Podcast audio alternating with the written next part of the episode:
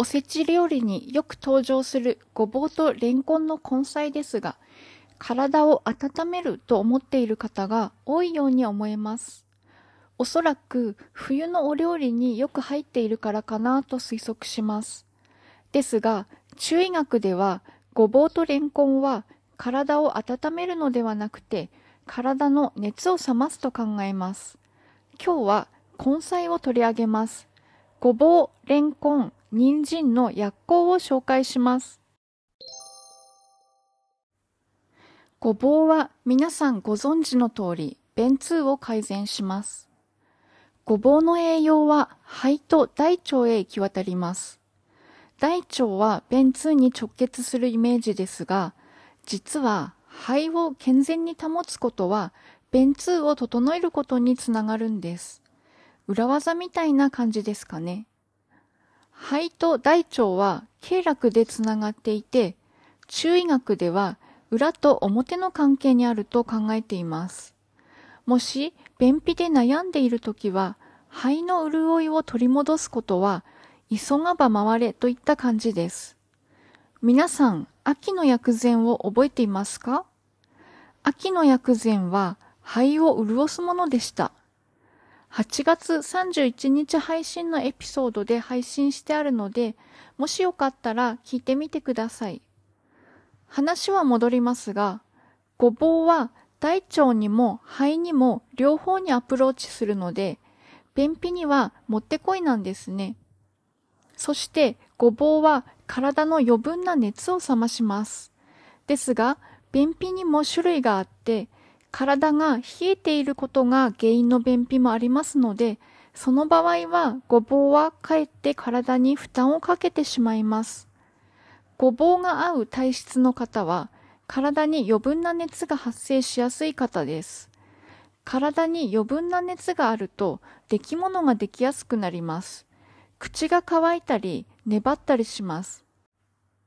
食べ過ぎは何につけてもよくありませんが、そのような方はごぼうは効果的です。また、高血圧やコレステロールの抑制と排泄にも一役買います。レンコンはごぼうよりも体の熱を冷ます作用が強いです。乾いた体に水分を補うことで体の熱を冷まします。例えば、お鍋の中の水を血や心液とします。陰陽の陰です。そしてコンロの火は木、つまり陰陽の陽だとします。お鍋の中の水が少ないと、水はすぐに熱くなりますよね。レンコンは熱くなったお鍋に水を足して熱を冷ますようなイメージです。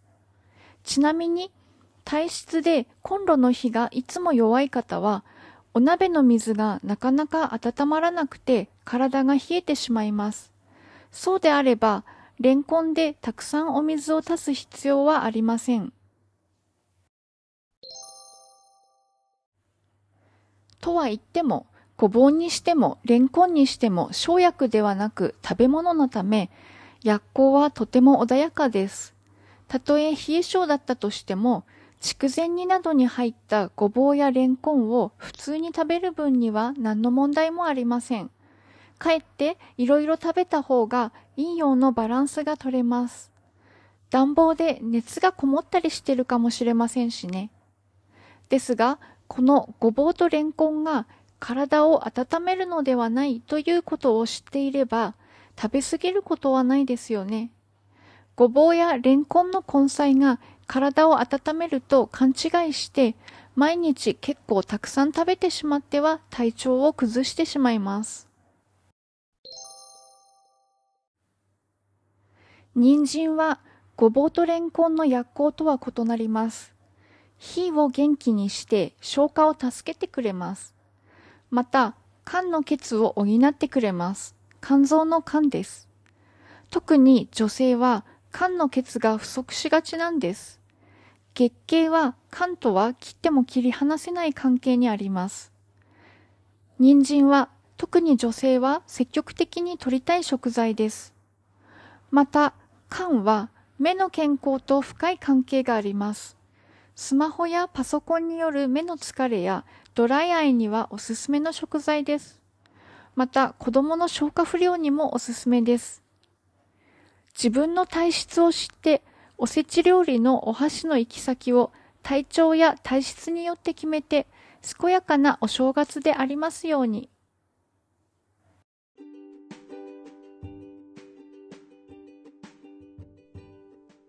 本日は聞いていただいてありがとうございました。久保夏目でした。